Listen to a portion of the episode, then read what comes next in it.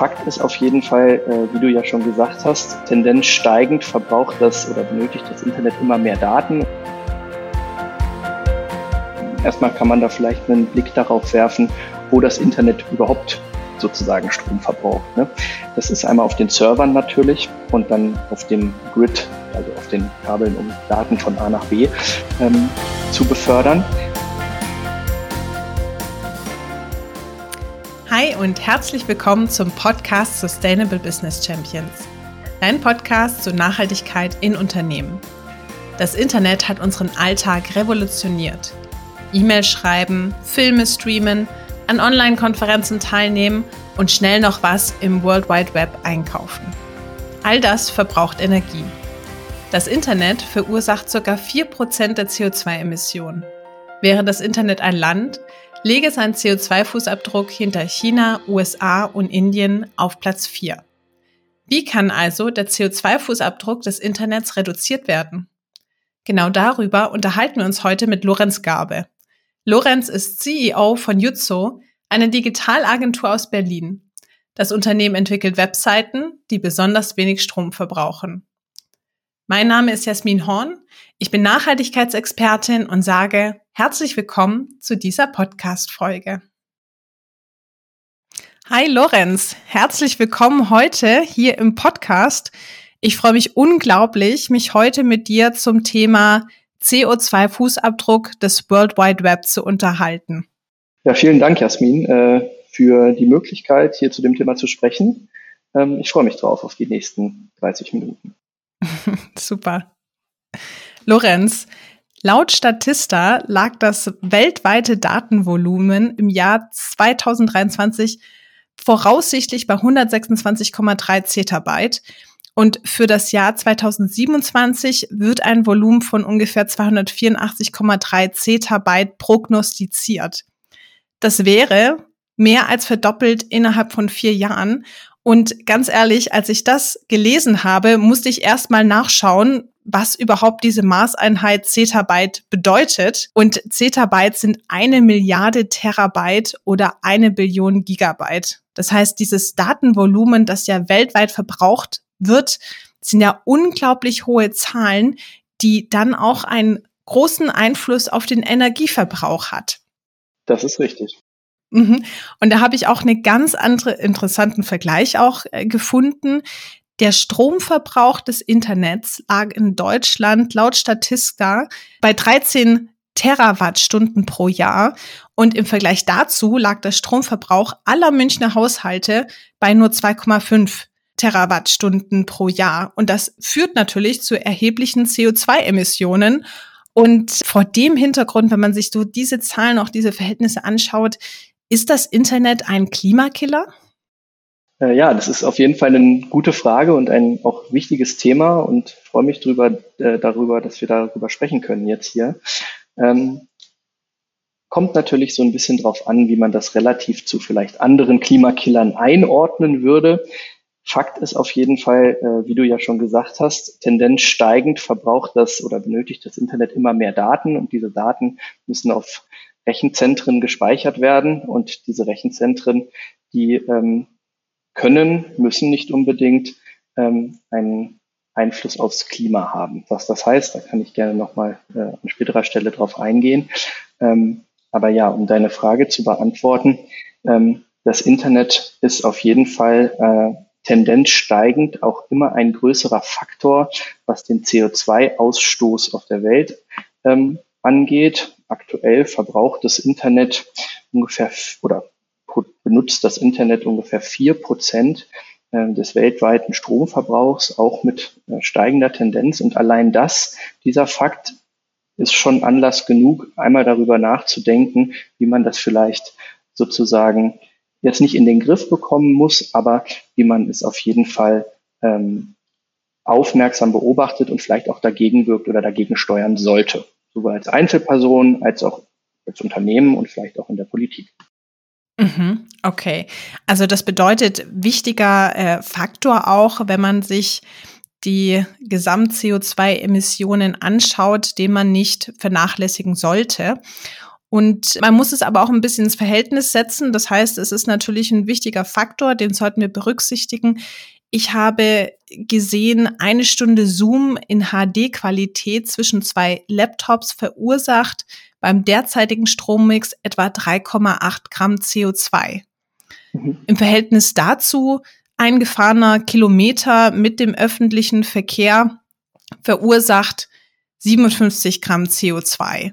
Das heißt, es ist ja schon etwas weniger, aber wenn wir dann vielleicht nochmal das ganze Volumen uns so in, in den Kopf rufen äh, mit den Zahlen, die ich vorhin auch genannt hatte und diese Steigerung, ist es ja dann schon eine sehr hohe Gesamtsumme.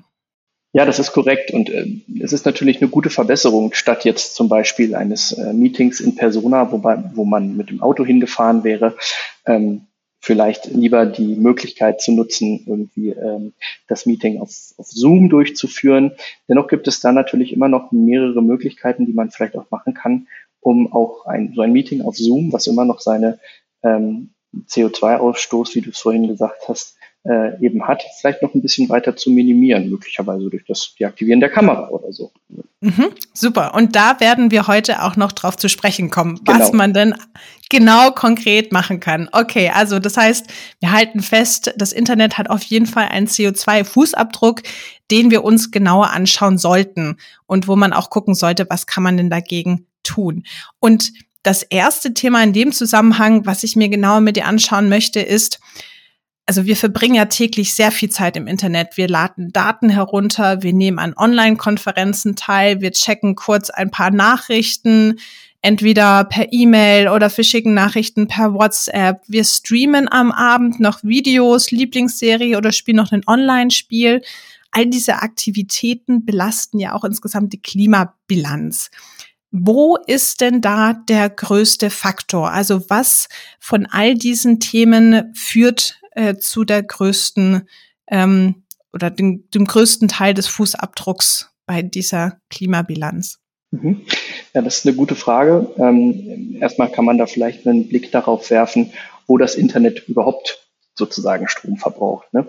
Das ist einmal auf den Servern natürlich und dann auf dem Grid, also auf den Kabeln, um Daten von A nach B ähm, zu befördern. Ähm, wobei die Server den Großteil davon ausmachen. Was jetzt auf diesen Servern passiert, die unterschiedlichen Aktivitäten, die du angesprochen hast, ähm, da kann man natürlich auch nochmal klassifizieren. Ne? Große Verursacher von oder von CO2 oder Benutzer von Elektrizität auf diesen Servern sind zum Beispiel Streaming-Dienste. Das abendliche Streamen oder Durchseppen bei Netflix und Co. Ähm, ist da ein relativ großer Faktor. Aber auch so Dinge wie die äh, in diesem Jahr ähm, an wirklich Zuwachs gewonnene äh, künstliche Intelligenz, die natürlich auch in ihren ähm, Serverfarmen sitzen muss und dort eben CO2 ausstoßen kann, ähm, ist da irgendwie ein großer Faktor. Was natürlich dann irgendwie ähm, im Internet auf Webseiten los ist, das heißt eine Website selber, Online-Shops etc. pp. ist auch ein Faktor, der ist jetzt vielleicht nicht der größte, aber auf jeden Fall nicht zu vernachlässigen. Mhm. Okay. Und dann ein Thema, das vielleicht jetzt nicht so direkt das Internet, aber wir brauchen ja auch irgendwelche Geräte, um das auch zu nutzen. Und da ist ja auch ein Thema Lebensdauer der Geräte.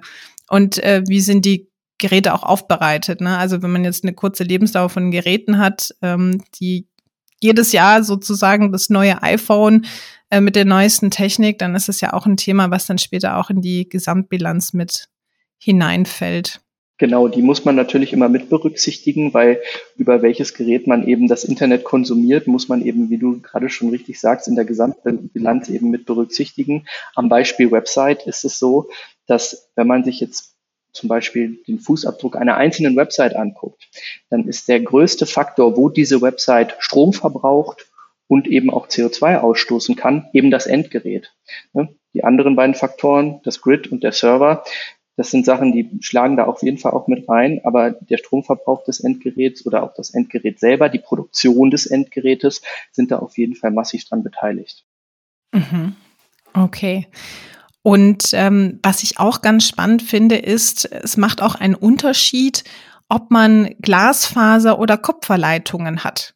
Also die CO2-Emissionen ähm, von Online-Aktivitäten können deutlich gesenkt werden, wenn man über Glasfaser-Internet hat, ähm, weil das 15 mal weniger Strom verbraucht als so die üblichen Kupferleitungen.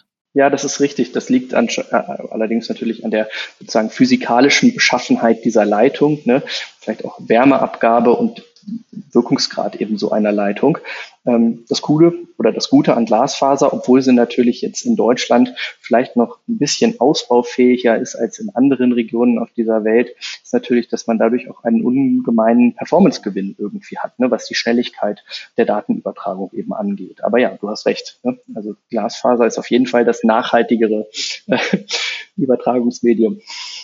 Das hast du gerade sehr, sehr äh, kompromissbereit erläutert zur aktuellen Lage bei dem Thema in Deutschland. hat mir sehr gut gefallen, Danke. wie du das beschrieben hast. Ja, und das hat mich so erstaunt, weil gerade mir geht's so gut Glasfaserausbau. Ja, gute, klar, Performance ist besser, brauche ich jetzt für meinen täglichen Alltag nicht, andere vielleicht schon. Und deswegen habe ich aber gedacht, so, hm, Glasfaser ist wirklich notwendig. Aber als ich wirklich gesehen habe, okay, 15 mal weniger Strom und das dann hochgerechnet, das ist ja auch schon mal ähm, eine Hausnummer. Also es gibt da, wenn ich da vielleicht nochmal anknüpfen darf, äh, ob jetzt Glasfaser oder vielleicht auch äh, Kupferkabel, natürlich auch noch die dritte Möglichkeit, das Kabel komplett aus der Gleichung zu ziehen. Aktuell gibt es da leider nur ein einziges Unternehmen, ähm, was das anbietet über Satellit, äh, was irgendwie einen ordentlichen Service anbietet. Ähm, ich muss das Unternehmen jetzt hier nicht unbedingt nennen, aber durch sozusagen die Möglichkeit des ähm, Satelliteninternets hat man ja ähm, quasi das ganze Thema Kabel ähm, zumindest an bestimmten Punkten aus der Gleichung ausgeschlossen. Ähm, das heißt, das wäre eigentlich, wenn man das jetzt im Nachhaltigkeitsvergleich sieht, ähm, der nachhaltigste Weg, ähm, um eine Datenübertragung zu bekommen. Denn selbst das ins All schießen der Satelliten, was man ja auch dann in diese Bilanz mit einziehen müsste, ist im Vergleich zu dem äh, CO2-Fußabdruck, der durch aktuelle Kabel, sei es nun Glasfaser oder Kupfer, ähm, ähm, verursacht wird, extrem niedrig und zu, zu vernachlässigen. Ähm, das heißt, äh, genau, im Endeffekt muss, müsste man, wenn man die alle sozusagen in Verhältnis setzt, das auch mit berücksichtigen und da eben auf Platz eins setzen.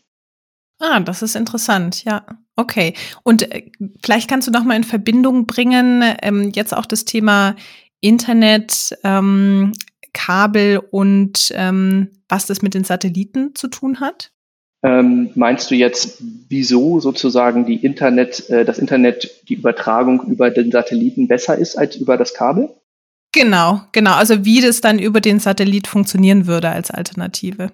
Ah ja, genau. Also ähm, man hat ja aktuell, wenn man jetzt den Satelliten mal nicht in der Gleichung hat, ähm, quasi Serverzentren, wo Daten von A nach B geschickt werden, ähm, vielleicht auch über einen Knotenpunkt dann zu einem Endgerät, zu einem Haushalt und so eben um den ganzen Globus, ähm, von Serverzentrum zu Knotenpunkt zu Serverzentrum und so weiter und so fort.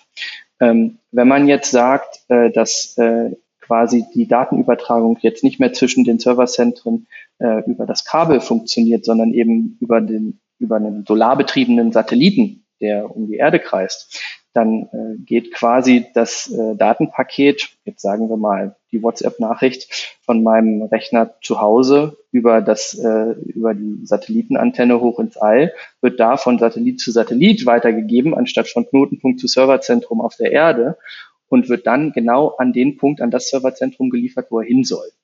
Ähm, Ne, das heißt jetzt nicht, dass da gar kein Serverzentrum mehr zwischengeschaltet ist, aber deutlich weniger, als wenn man eine Datenübertragung eben über das aktuelle Grid auf der Erde machen würde.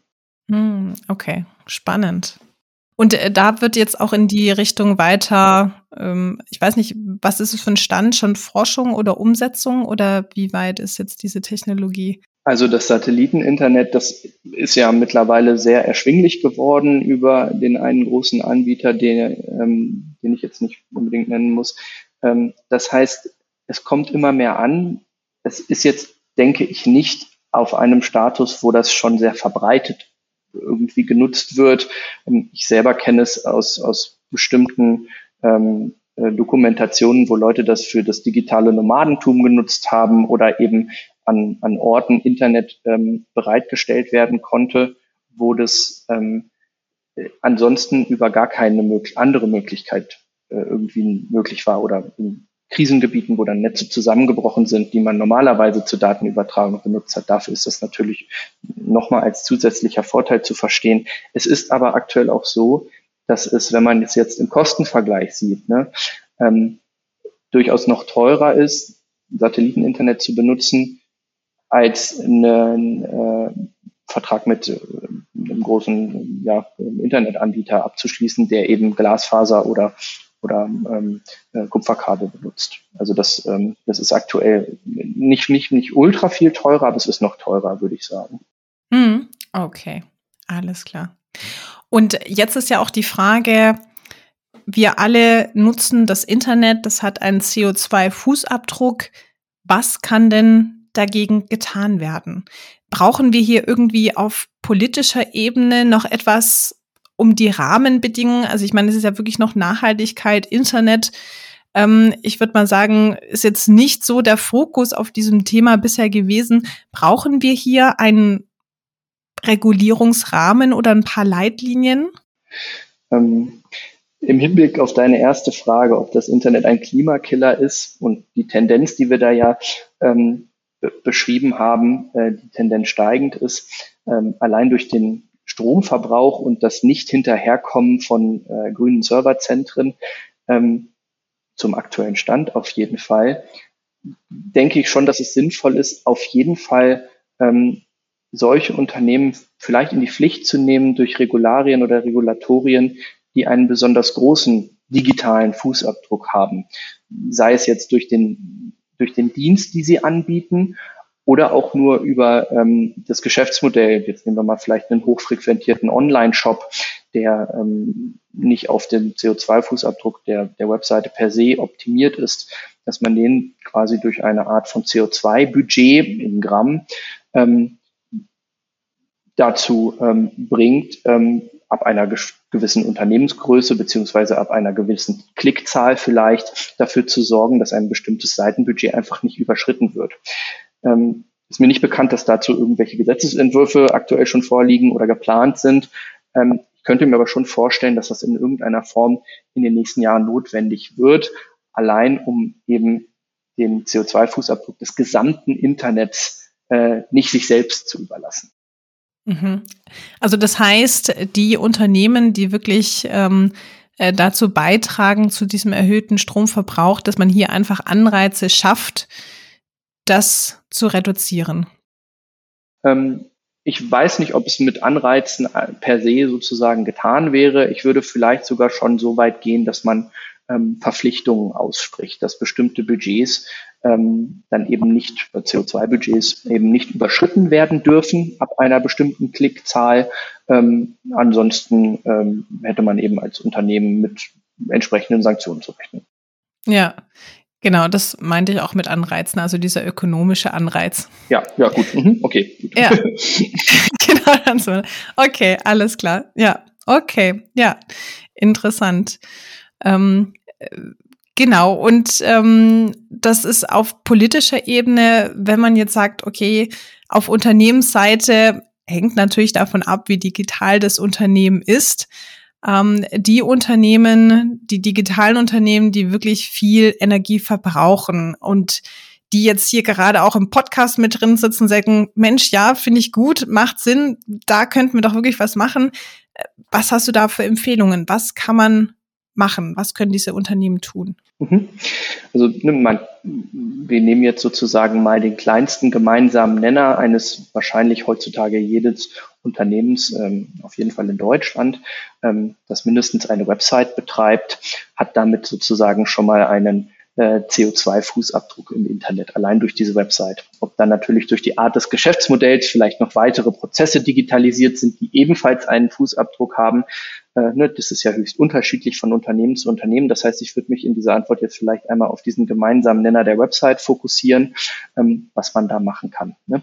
Ähm, das erste und wichtigste ist, dass sozusagen eine Aufmerksamkeit und ein Bewusstsein dafür äh, existiert bei jedem Unternehmen, dass eine Website per se ähm, einen sozusagen CO2-Fußabdruck hat, weil sie eben auf dem Server, auf dem Grid oder auf dem Endgerät sei es nun ein Smartphone oder ein Laptop oder ein Desktop-Computer, ähm, eben Strom verbraucht und damit eben auch einen CO2-Fußabdruck haben kann. Mhm. Ähm, Vielleicht da, äh, darf ich noch mal kurz reingrätschen.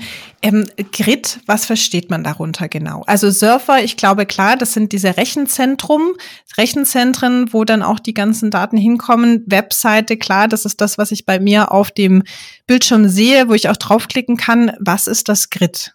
Das Grid ist sozusagen das Netzwerk, eben die Kabel, die wir vorhin besprochen haben, ob sie nun aus Glasfaser sind oder aus Kupfer oder das Grid komplett ausgelagert wird auf, auf den Satelliten, ähm, was aktuell ja noch nicht überall der Fall ist. Das sind eben genau die Kabel, also das, was zwischen den Serverzentren und dem heimischen Router quasi in der Erde liegt, das ist das Grid, also das Netzwerk. Verstanden, danke. Mhm.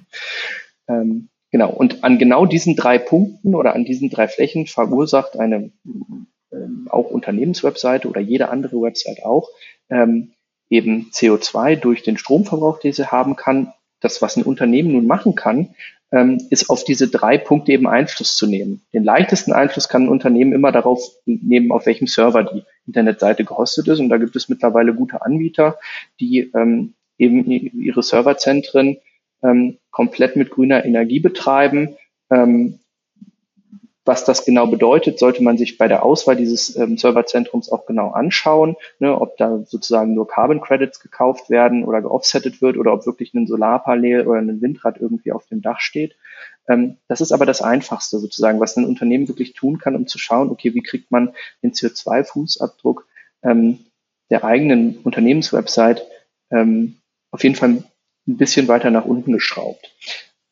Das bisschen oder die beiden schwierigeren Ansatzpunkte sind eben das Grid und äh, das Endgerät, wo sich dann die Endnutzer die Website eben angucken, weil man darauf per se jetzt erstmal keinen Einfluss hat. Zum Beispiel kann man ja nicht bestimmen, wo meinetwegen die Angestellten, die BewerberInnen oder die ähm, NutzerInnen, Kunden ähm, einer Website ihre äh, Handys laden oder ihre Website, ihre, ihre Laptops aufladen. Das heißt, da muss einfach dafür gesorgt werden, dass die Website ein möglichst kleines Seitengewicht hat, um bei jedem Aufruf eben möglichst wenig Strom zu verbrauchen und damit möglichst wenig CO2 zu produzieren. Und da gibt es verschiedene Ansatzpunkte, die jeder im Unternehmen, der ein Unternehmen hat, entweder mit der IT-Abteilung oder auch durch externe Hilfe machen kann ähm, um eben das Seitengewicht ähm, so zu verringern, dass eben, wenn sie geladen wird, die Seite, und wenn eine Anfrage an den Server geschickt wird, eben möglichst wenig Strom gebraucht wird und möglichst wenig CO2 produziert ist.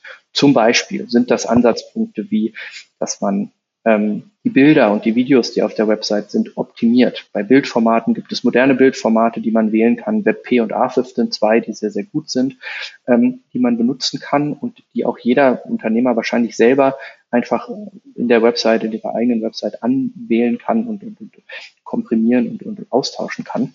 Ähm, kommt natürlich auch so ein bisschen auf die Menge an. Ne? Man denkt jetzt vielleicht auch mal einen größeren Online-Shop, aber genau da macht eben die Menge genau das Optimierungspotenzial aus. Ne? Wenn man sich einen riesigen Online-Shop zum Beispiel anguckt, ähm, der ähm, zigtausend Mal am Tag aufgerufen wird und da werden große Produktseitenbilder geladen, dann ist da ein enormes Optimierungspotenzial allein durch die Änderung des Bildformates, ähm, was man da eben ausschupfen kann das Tüpfelchen auf dem i, beziehungsweise was jedem Unternehmen dann natürlich irgendwie so on top zugutekommt, ist, dass durch dieses, diese Optimierung natürlich auch die Seitengeschwindigkeit und ähm, höchstwahrscheinlich auch der Suchmaschinenrang irgendwie positiv beeinflusst werden. Das gibt sozusagen performance-technisch dann noch als Goodie on top dafür, dass man ein bisschen was für den CO2 oder gegen den großen CO2-Fußabdruck der eigenen Website getan hat. Okay. Und ähm, energieeffiziente Produkte. Also das heißt, ähm, dass man da auch ähm, nochmal drauf guckt, auch als Unternehmen ähm, ergänzen, dass die auch wirklich ähm, effizient arbeiten. Wobei auch da muss man ja auch sehen, ähm, wenn man sich jetzt anschaut, ähm, das ganze Nutzenvolumen, wie es steigt, ähm, selbst die Energieeffizienzgewinne, die man da hat, ähm, natürlich auch recht schnell aufgefressen werden. Ähm, deswegen ähm, neben den energieeffizienten Produkten ähm, aus meiner Sicht, wie du schon erläutert hast, auf jeden Fall auch nochmal gucken, dass man eben diese Ursache reduziert. Also einfach dieses Datenvolumen, das jedes Mal ausgelöst wird. Ist mein Verständnis so richtig, dass der Stromverbrauch und damit eben auch die Menge an CO2-Emissionen davon abhängt, wie groß dieses Datenvolumen ist, das ähm, übertragen wird? Das ist richtig, genau. Da ist eben die okay. Korrelation. Ähm, je größer das Datenpaket in Kilobyte, also die Website, ne, die Website-Daten, die ähm, vom Server über das Grid zum Endgerät, also zum Handy oder zum ähm, ähm, Laptop geschickt werden müssen, desto größer oder desto, desto mehr CO2 wird, äh, kann dadurch äh, ausgestoßen werden, weil eben mehr Strom dafür notwendig ist. Mhm. Okay. Und du hattest eben schon angesprochen, klar, Unternehmen, die haben jetzt nicht äh, so direkt, ähm, denken wir mal an einen großen äh, Onlinehandel oder so etwas in die Richtung, die haben natürlich jetzt keinen Einfluss darauf, was denn die Endverbraucher machen. Brauchen wir auf Seite der Endverbraucher auch eine nachhaltige Online-Kultur, also eine Sensibilisierung, wie wir in unserem Alltag mit dem Internet und die Aktivitäten, die wir auch mit Hilfe des Internets durchführen, dass wir die auch einfach, ähm, wie sagt man, ähm, reflektierter macht? Ähm, das finde ich ist das genau richtige Wort, eben die Reflexion zu diesem Thema, die, das Bewusstsein dafür, dass das Internet eben nicht ähm, komplett CO2 neutral ist, sondern einen Fußabdruck hat und dass jeder, jede Bewegung, jeder Klick quasi im Internet Strom verbraucht und damit eben auch CO2 verbrauchen kann. Als Endverbraucher ist genau dieses Bewusstsein das Wichtige. Das heißt jetzt nicht, dass man irgendwie das Wort, den Terminus, der ist mir jetzt letztens erst untergekommen ist, vielleicht vielen ja schon bekannt. Es gibt die sogenannte Flugscham, äh, dass man nicht mehr so gerne ins Flugzeug steigt, weil eben der CO2-Fußabdruck eines einzelnen Fluges größer ist als der komplette andere CO2-Fußabdruck, den ein Otto-Normalverbraucher in Deutschland irgendwie hat oder haben kann. Ähm, es gibt jetzt noch nicht irgendwie so Ausdrücke wie Streaming-Charme oder Bitcoin-Mining-Charme. so, ne? ähm, da sollte es vielleicht auch nicht hingehen. Es sollte vielleicht aber ehrlich ein, Bewusstsein dafür geben, ähm, dass man vielleicht ähm, wenn man das Netflix laufen hat und gar nicht mehr hinhört, dass man es dann vielleicht auch einfach ausmachen kann oder dass man eben bewusster konsumiert, was man konsumieren möchte. Es gibt ja wirklich dieses sogenannte Doom-Scrolling, äh, gerade auf Social-Media-Plattformen wie TikTok oder Instagram, die ich genau aus diesem Grund irgendwie ausgeschaltet habe oder von mir sel mich selbst davon gebannt habe, weil sie mir erstens sehr, sehr viel Zeit rauben und quasi sinnlose Klicks durchs Internet irgendwie ähm, äh, verursachen. Das heißt, das sind Sachen, die würde ich jetzt nicht jedem einfach äh, aufdiktieren wollen, das geht zu weit. Äh, mit dem erhobenen Zeigefinger sollte man irgendwie sowieso relativ wenig machen. Aber wenigstens ein Bewusstsein dafür schaffen, ähm, dass das eben, dass das Internet eben Strom benötigt und dass dieser Strom durch CO2 verursacht oder verursachen kann. Genau. Super. Ja, und ich finde das wirklich wichtig. Also es gibt ja schon viele Sachen, die sind uns für den Alltag bekannt oder auch schon, wir sind dafür sensibilisiert, die Kleidung, die wir tragen, auch irgendwelche Tüten, braucht man jetzt wirklich noch diese extra super äh, Plastiktüte im Supermarkt, auch muss ich jetzt wirklich diese kurze Strecke mit dem Pkw fahren oder kann ich lieber zu Fuß gehen oder mein Fahrrad nehmen? Und ich finde, genau dort gehört auch dieses Thema nachhaltige Online-Kultur oder nachhaltiger Umgang ähm, mit den Aktivitäten im Internet dazu. Und ich finde, es ist ja auch wirklich nicht schwer. Also man muss sich einfach so, ich finde, offen dafür machen. So ging es mir auf jeden Fall. Vielleicht auch das eigene Verhalten ein bisschen überdenken. Was ich da ganz spannend finde, ist beispielsweise auch einfach mal zu gucken, muss ich mir jetzt ein Video wirklich in Ultra HD Qualität anschauen oder reicht mir auch eine Standardqualität? Weil die einfach zehnmal weniger Energie verbraucht als Ultra HD. Das ist genau richtig, ist genau der richtige Ansatz. Ähm, gerade Videos, ne, haben wir ja vorhin schon gesehen, was die größten oder die meistbelastendsten äh, Aktivitäten in der Klimabilanz des Internets sind, ist eben das Streaming. Ähm, also schlägst du da genau mit diesem Verhalten in die richtige Kerbe, ähm, wenn man dann vielleicht nicht das Ultra HD benutzt. Ähm, vielleicht ein, eine schwierige Umstellung, weil man sich ja mittlerweile so ein bisschen dran gewöhnt hat aber dennoch äh, wahrscheinlich eine, eine richtige Maßnahme. Mhm, ja, und ähm, einen anderen Punkt, den habe ich auch erst gestern direkt umgesetzt. Ähm, ich bin auch sonst immer, es gibt ja auch ähm, irgendwie, jeder Fernsehsender hat schon auch eine Online-Plattform und da kann man dann sich beliebig immer irgendwelche Filme streamen zu jeder Zeit. Aber das löst jedes Mal eine Datenübermittlung aus. Und ähm, wenn man das jetzt live anschaut, dann ist es nur einmal, also einmal diese Sendung ähm, im Fernsehen anzuschauen. Das ist einmal eine Übertragung. Wenn man sie jetzt jedes Mal streamt, dann sind es ganz viele Streams ähm, auf einmal. Und da auch dran zu denken, naja, vielleicht gucke ich es mir lieber mal live an, wenn es gerade live läuft, oder wieder zu überlegen, was läuft denn gerade live. Ähm, und will ich das überhaupt ansehen? Ist es überhaupt so relevant, interessant oder kann ich nicht vielleicht was anderes machen oder ich schalte es aus, weil es nur nebenher läuft.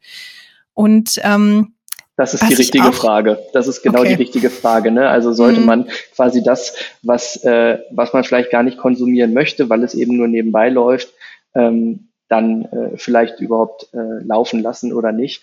Ähm, das, was du vorher angesprochen hast, ist ein bisschen ähm, da gibt es viel, viele Graubereiche sozusagen, ne? weil auch gerade von der technischen Seite her bestimmte Sachen, auch wenn sie mehrfach angeguckt werden können, trotzdem nur einmal geladen werden. Ne? Über, also gerade bei Webseiten ist das häufig so, dass man da auch mitspielen kann, eine serverseitige Cache oder ähm, ne? das sind einfach für, für die Techies vielleicht unter den Hörern Sachen, die man da berücksichtigen kann. Das heißt jetzt nicht, dass man, wenn man einmal gestreamt hat und es dann nochmal aufruft, dass dann nochmal etwas passiert. Muss nicht sein, kann aber. Also da liegt wirklich der Teufel im Detail. Ah, okay. Und wie ist es jetzt beispielsweise, äh, das interessiert mich jetzt doch, also wenn ich beispielsweise jede, jeder Fernsehsender hat schon eine Internetseite, wo ich jederzeit irgendwelche Filme anschauen kann. Mhm. Die werden entweder live angezeigt, so wie sie dann nach dem Programm laufen, oder ich kann auch sagen, nee, ich habe gerade keine Lust, es anzuschauen. Ich guck mir das jetzt lieber heute Abend an, äh, wenn es eigentlich schon gelaufen ist, aber es ist dann noch aufrufbar auf der Seite. Mhm. Macht das irgendeinen Unterschied, ob ich jetzt direkt live schaue oder dann irgendwann später am Abend? Das dürfte keinen so großen Unterschied machen oder eigentlich überhaupt keinen, weil die Datenübertragung, ob die nun jetzt im Moment passiert oder eben auf später verschoben wird, ist es dieselbe Datenübertragung. Es kommt darauf an, ob sich für diese Datenübertragung eben durch das Anschauen, egal wann, entschieden wird ähm, und ob dann vielleicht die Daten einmal gelöscht werden und man dann wieder zurückgeht, um es dann nochmal anzuschauen, dann kann es eben sein, dass äh, das mehrfach geladen werden muss. Aber ob man es nun live anschaut oder nachher in der Mediathek, das sollte keinen Unterschied machen. Mhm. Okay. Mhm. Und wie ist es, macht es denn einen Unterschied? Ich kann ja häufig auch zum Beispiel Musik ähm, oder auch andere Videos, die kann ich entweder direkt streamen oder runterladen, also downloaden und dann anschauen. Mhm. Macht das einen Unterschied? Nee, das ist quasi auch äh, aus dem gleichen Grund macht das dann keinen Unterschied, okay. weil die mhm. Datenübertragung quasi ja einmal passiert und wenn man es nur streamt, dann wird trotzdem runtergeladen, aber eben nicht permanent äh, das komplette Datenpaket gespeichert, sondern eben nur für die Zeit des Anschauens. Und äh, danach äh, hat man ja nicht die gestreamte Datei auf dem Rechner oder auf dem Telefon. Ne? Ähm, wenn man das allerdings so macht, dass man quasi eine Netflix-Serie, sage ich jetzt mal, äh, für, äh, keine Ahnung, eine Zeit irgendwie runterlädt schon mal, damit man es später im Zug, wo wenig Internet ist, dann eben anschauen kann, ähm, dann ist es einfach nur auf dem Telefon gespeichert und verbraucht da vielleicht ein bisschen Speicherstrom, aber das ist, glaube ich, dann denke ich doch zu vernachlässigen. Hm, ja, okay. Wichtig ist wahrscheinlich nochmal auch auf Endverbraucherseite zu gucken, nicht jedes Jahr ein neues Gerät kaufen. Also da auch ein bisschen sensibel zu sein, weil damit einfach auch Ressourcen verbraucht werden. Dann auch die Frage, mit welcher Energiequelle versorge ich denn die Geräte, die ich nutze? Sind die da aus nachhaltiger ähm, Energieerzeugung? Und ganz interessant finde ich auch das Thema grüne Suchmaschinen. Mhm. Macht es auch einen großen Unterschied, mit welcher Suchmaschine ich nach äh, verschiedenen Themen suche im Internet? Also im Suchergebnis sollte das keinen Unterschied machen, aber das sind natürlich ähm, sehr clevere Geschäftsmodelle, die dahinter stehen bei der, bei so grünen Suchmaschinen.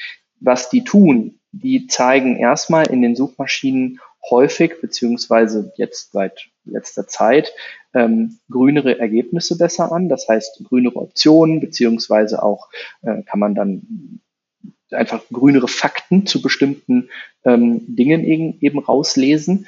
Ähm, das ist aber eigentlich nur der informative Charakter dieser grünen Suchmaschine. Das Geschäftsmodell dahinter ist, dass ja ähm, durch jede Suche oder durch jede Suchanfrage oder durch eine gewisse Anzahl von Suchabfragen eben Bäume gepflanzt werden. Ähm, und dadurch eben ähm, der Fußabdruck der Suchmaschine per se oder der Suchanfragen per se ähm, eben minimiert wird oder komplett umgedreht wird oder kompensiert wird.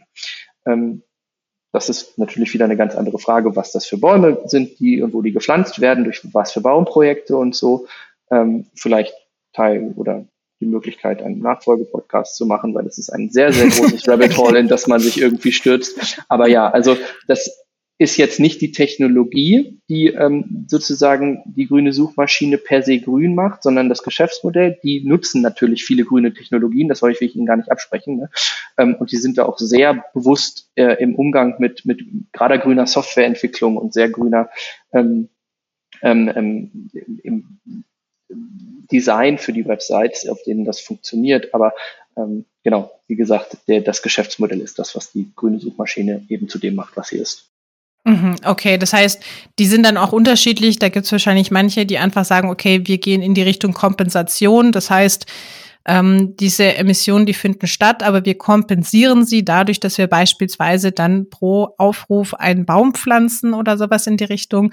Und dann gibt es wahrscheinlich auch nochmal Suchmaschinen, die das beide kombinieren, die sagen, ja, wir machen Aktivitäten, um unseren CO2-Fußabdruck äh, zu reduzieren. Beispiele haben wir ja heute schon im Podcast genug genannt plus dann noch dieses ähm, Kompensieren dazu. Ist wahrscheinlich auch eine Bandbreite an Suchmaschinen, die da ähm, das unterschiedlich anbieten. Genau, ich habe da jetzt keine expliziten Daten zu der zu den zu den expliziten ähm, äh, grünen Suchmaschinen, aber ich könnte mir vorstellen, dass ähm, diese dann auch auf entweder grünen Servern gehostet sind, die ähm, wirklich nachweislich mit erneuerbaren Energien betrieben werden oder wenigstens ähm, dort äh, ja, den, einen Offset betreiben durch, durch, die, durch die Projekte, die sie da eben machen. Ne? Dass es quasi so ein unternehmensinterner Offset ist.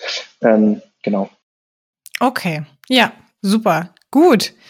Also ich würde sagen, wir haben äh, ganz viele Ideen und Anregungen zusammengesammelt auf allen Ebenen einmal gezeigt, okay, wirklich, also mir hat es nochmal verdeutlicht, Internet, CO2-Fußabdruck, wir können alle was tun, Unternehmensseite, politischer Ebene vielleicht auch zu überlegen, da frühzeitig aktiv zu werden und auch bei uns äh, nachhaltige Online-Kultur wirklich auch nochmal zu überlegen und zu reflektieren, wie gehe ich denn jeden Tag ähm, mit meinen Aktivitäten im Internet um und was kann ich machen, um hier auch nochmal einen Beitrag zum Thema Klimaschutz zu leisten.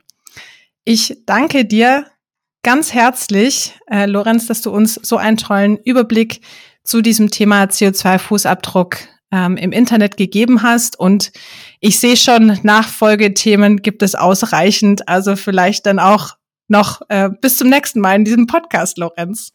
Ja, vielen lieben Dank, Jasmin, für die Möglichkeit, zu diesem Thema zu reden. Im Endeffekt, äh, ja, was mir wichtig ist, ist, dass das Thema eben äh, Bewusstsein unter äh, allen, nicht nur den Hörerinnen dieses Podcasts äh, sozusagen bekommt. Und ähm, genau deswegen habe ich mich sehr gefreut, hier zu dem Thema eben mit dir sprechen zu dürfen. Vielen Dank. Danke, Lorenz. Schön, dass du heute dabei gewesen bist zum Podcast Sustainable Business Champions. Wenn du mehr zum Thema Nachhaltigkeit in Unternehmen erfahren möchtest, dann abonniere jetzt diesen Podcast auf iTunes oder Spotify. Auf meiner Internetseite www.jasminhorn.com findest du viele Informationen und Angebote zu Nachhaltigkeit in Unternehmen. Schau gerne mal vorbei. Ich freue mich, dich in der nächsten Folge von Sustainable Business Champions wieder an Bord zu haben. Bleib weiterhin engagiert und begeistert für das Thema Nachhaltigkeit.